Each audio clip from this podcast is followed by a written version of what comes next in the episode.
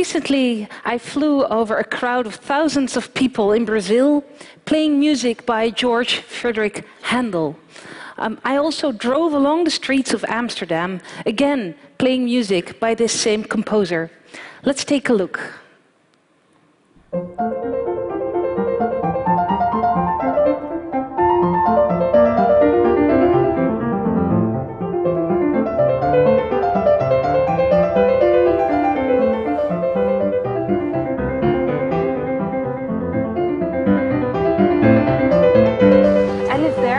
On the third floor. Ik woon daar op de hoek. Ik woon hier namelijk om de hoek en uh, jullie zijn van harte welkom. Vind je het leuk? ja?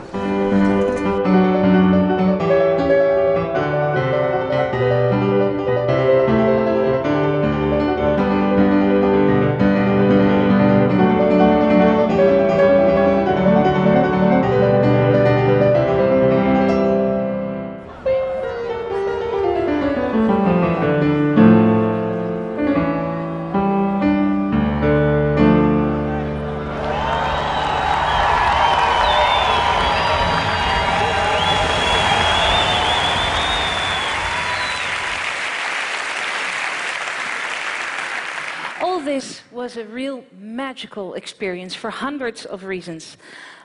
Now, you may ask, why have I done these things? They're not really typical for a musician's day to day life. Um, well, I did it because I fell in love with the music and I wanted to share it with as many people as possible. It started a couple of years ago. I was sitting at home on the couch with the flu and browsing the internet a little when I found out that Handel had written works for the keyboard. Well, I was surprised. I did not know this. So I downloaded the sheet music and started playing. And what happened next was that I entered this state of pure, unprejudiced amazement. It was an experience that of being totally in awe of the music. And I had not felt that in a long time.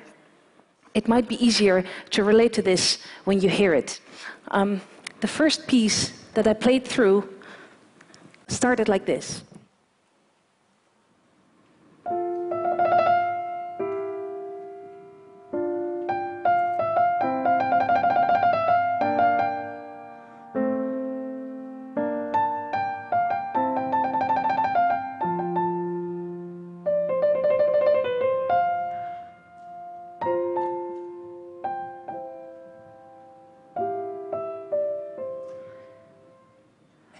This sounds very melancholic, doesn't it?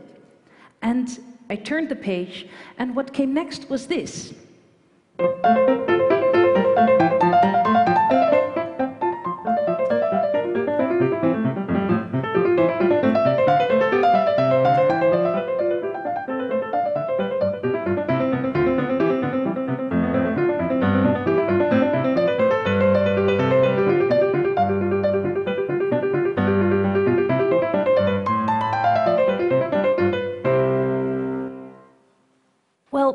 This sounds very energetic, doesn't it?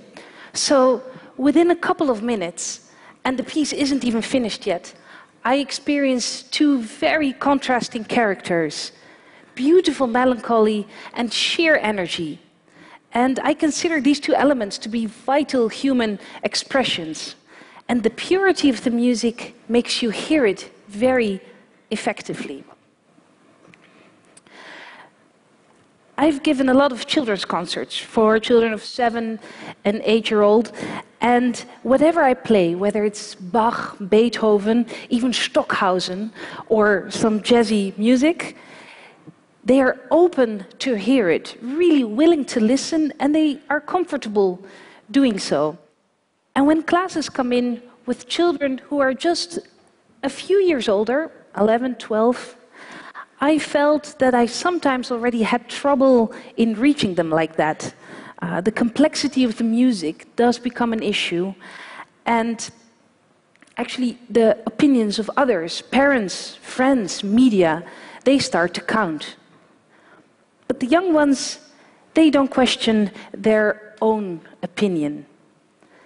They are in this constant state of wonder. And I do firmly believe that we can keep listening like these seven year old children, even when growing up.